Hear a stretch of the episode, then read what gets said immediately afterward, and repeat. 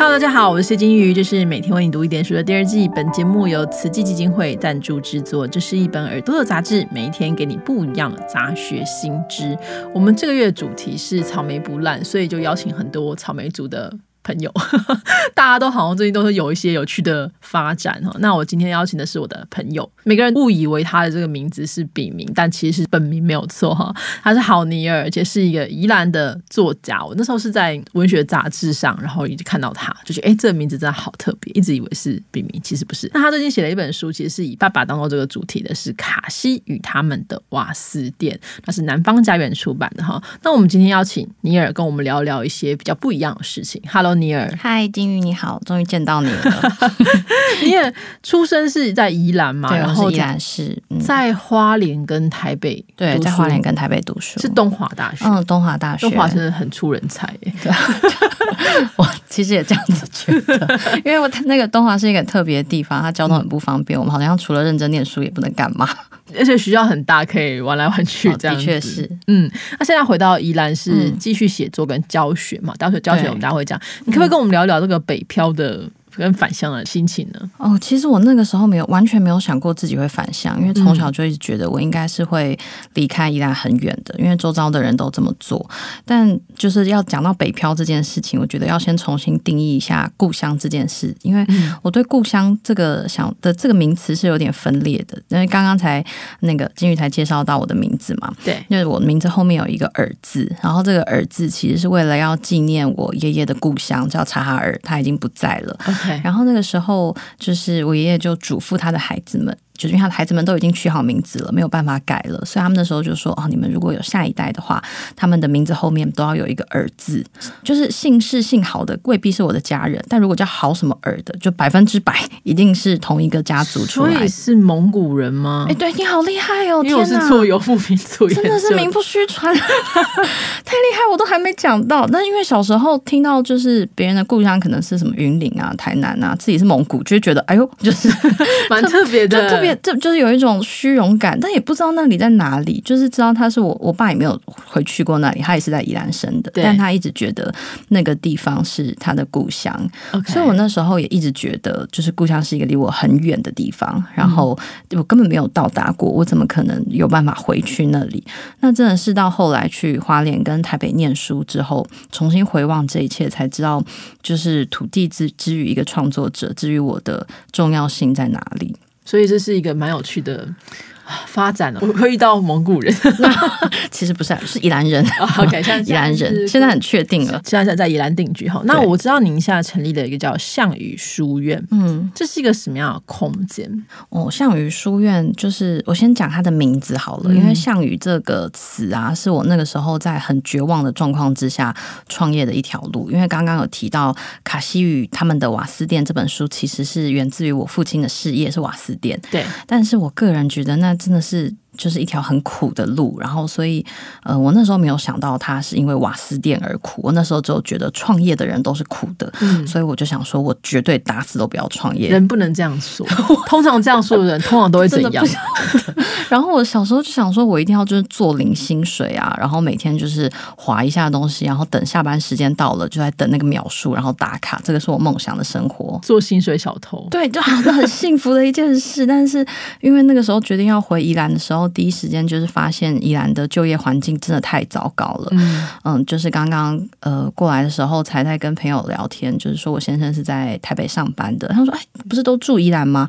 但其实宜兰有，我觉得我原本觉得可能还没有这么多，但是住越久越发现，大概一半的宜兰人其实都是通勤台北上下班的。嗯，那我那时候就是因为等我发现呃自己的。乡土这件事情，至于写作的重要性之后，我就开始觉得啊，既然土地能够给我这样子的养分，我是不是能够给给给回去一点什么？所以那时候就想说，我就是一定要在，我不相信宜兰没有养不活我的方式，所以最后真的最后一条路才是创业，创立了项羽书院。然后刚刚说那是在很绝望的方式才。呃，打造的一间书院，所以其实我最开始想要取的名字叫项羽，就是国小课本里面说啊，如果要尽早去排队，以免项羽的那个项羽，就是早走到绝境的感觉，走到绝境。然后我就跟我先生说我要取这名字，他就说这也太悲惨了吧。然后我想啊，不然叫项羽好了，因为我就觉得文学最终是要向自己诚实。OK，对，所以就是希望在宜兰打造一个就是文学艺术的教育环境。那就是目前的授课对象大概国小到高中都。都有，然后我觉得比较值得一提的是，就是它它跟一般的写作教育比较不一样，就是。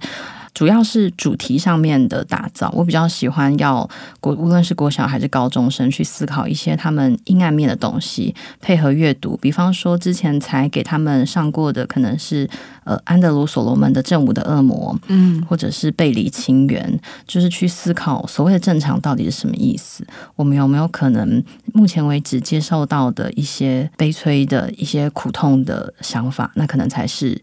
呃，每个人都会有的一种常俗的状态。那如果了解这件事情之后，我们会不会对许多事情都看得比较洒脱一点？所以不是只有就是写作教学，比如说啊什么句型啊如何如何，其实也包含了很多是这个认识文学，对，主要是这个，从透过文学得到一些疗愈或者是理解世界的方式。对，而且那个时候有一个企图是希望能，是不晓得现在还没有成功啦，但是我觉得您应该是蛮成功的。就我那时候一直在想要做成的一件事情，就是我不希望文学院就是那种文史学院出来的人的出路好像永远就是只有一条。然后高中的时候。还会戏称社会组是失败组，对，就就想要扭转这种东西，为什么一定要就是什么医科、台积电的才能够为人称道？就是文学院有没有可能开创一条不同的路，是让大家去做选择？是觉得这个地方是有希望的，嗯嗯，所以这是用文学来服务自己的乡土，很特别。怎么说，那我知道你的学生除了青少年之外，偶尔也会有一些成人，对不对？那你怎么就是教导成人或顶？引领他们走进文学这个领域呢？我觉得教成人这件事情反而是更轻松的，因为他们都是有意识的来去做这个教学的选择。那像是最近开设的一个课程是采访写作，因为其实可以发现，现在像是无论是呃这个节目是一个用耳朵的杂志，或者是文字的杂志，其实都很需要专业的采访人才，不论是在学院还是在坊间，对于采访的。呃，教育素养是比较缺乏的，所以通常有类似这样子的议题，就会可能找我几个朋友，呃，一起来开班授课，然后一样就是在宜兰，就是服务当地可能对这个议题有兴趣的老师，甚至是呃上课的有一些可能就是一般人，对，就是职业妇女，呃，家庭主妇，对，这样子的都会都会过来。我觉得这蛮好，因为我自己在。大学的时候，其实呃，口述历史我其实没有正式的修过课，但是因为协助老师做那个笔记的时候，其实我觉得学到很多。嗯，尤其是我提出一些有趣的问题，然后跟这个受访者来互动，我觉得很重要。但我今天想跟你谈谈，是你最近写的这本书很好看，谢谢。我就是拿到之后就把它拆开，赶快看一看。哎，今天再看一次，觉得真的超好看，的就是卡西与他们的瓦斯店。卡西是爸爸的名字哦，不是，卡西是。我那时候取卡西的时候，只是想要取一个，就是跟我的名字很像，就是人家听到会说哈，就是这个是这是一个名吗？是是什么？是一个艺名吗？那种感觉。对，但其实这个名字当初一开始是取自于那个日文瓦斯。嘎斯，对对对，然后就是把它转译成卡西，就是一个怪怪的名字，然后就是想要把自己藏在这个角色里面啦。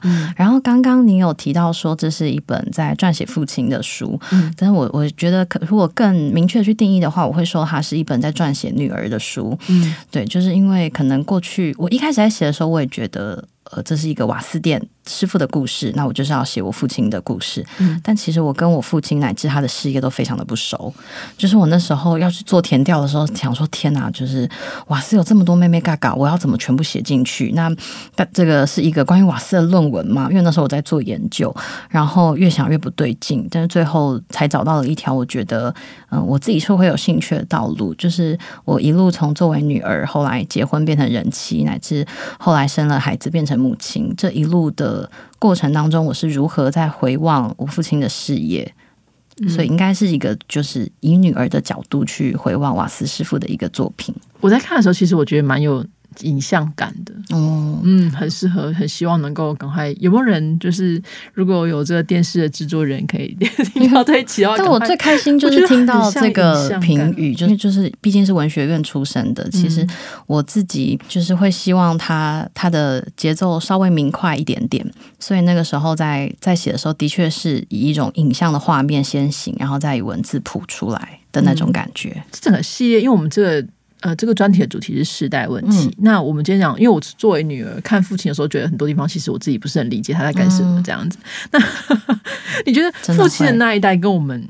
就跟我们的不同，就是在返乡或者在选择呃搬到什么什么地方工作或是嗯生活的这点考量，你觉得什么地方不一样吗？我不敢说，就是父亲那一代，我是不是完全理解？但如果就我父亲那个部分讲话，我觉得他的乡土跟我之间的差别，他是建立在一个漂泊的情感上，而不是真的有一个确切的地方。诚如我刚刚说的，他他认为他的故乡是不是在台湾，不是在宜兰市，即便他呃可能很基本上没有出国过，一一生都。都定居在宜兰市这个地方，他仍然不觉得他是这里的人，那他也没有觉得他要回去那个已经消失的故乡。那他会把故乡建立在哪里？就是建立在他的儿女，就是建立在我们身上。但是我觉得这是一件蛮危险的事情，因为我们是犹疑不定的。就比方说，我那我爸爸那个时候问我，他他没几年就会问我说：“哎，你的故乡在哪里？”只要我说宜兰市，而非察哈尔，他就会勃然大怒，就觉得 哎，你这个忘本的人，亏我怎么教你的这件事情。可是我不得不说，如果一个就是创作者真的找到自己的土壤在哪里的话，这会让你重新长出一个属于自己的生命。而这件事情，无论走到几岁，都是不嫌晚的。我我是想岔出来一个问题，讲到蒙古，嗯就是那个席慕容老师也是蒙古裔的嗯作家，那他后来其实他花了很多力气去回望蒙古的这部分，甚至就是有 蛮激进的部分哈，因为他会认为这是他的。呃出生的地方，嗯但其实席慕老师本身也是在台湾成长。那你自己小时候真的没有想过要回去蒙古？我自己小时候看席慕容老师的诗，我还会掉眼泪。然后他演讲的时候说查尔的葡萄特别好吃，我就仿佛自己也吃过一样。嗯但我你问我有没有真的想要回去过，倒是没有，因为我就觉得自己好像已经在那里了。然后后来真的出国走离台湾的时候，反而会更确定自己的根就是属于这个地方。所以有时候看到父亲对于他故乡的眷恋跟迷恋，其实我会有一点于心不忍，因为其实我几乎可以清楚的知道，也许现实中的故乡跟他想象中的故乡已经不一样了。毕竟他可能怀念的是爷爷那个时候的，对，爷爷转述给他的口音或者是一些母亲的味道。嗯，OK，所以这其实都是应该说是尼尔就是呃的创作的养分。那是，大家在看卡西，你有有什么地方是你想特别请读者在看卡西与他们的瓦斯店的时候，你想要请他们特别注意的地方有没有哪里呢？哦，我我卡西与他们的瓦斯店自己写的最高兴的就是那个以五个女性角色为视角这件事情，就是我非常非常迷恋于女性的小奸小恶这种事情，就好像干不了什么大坏事，但是你说他真的是多善良的人吗？好像也未必。然后那种小小的奸恶是如何影响着身边的人事，乃至他带小时候带着这种小小的恶，然后会长成一个什么样的大人？我觉得这个是大家可以进一步去品味的。嗯，大家如果兴趣的话，可以搜寻一下这本书，叫《卡西与他们的瓦斯店》，是南方家园出版社出版的。那我们今天就非常谢谢尼尔，好，谢谢尼尔。谢谢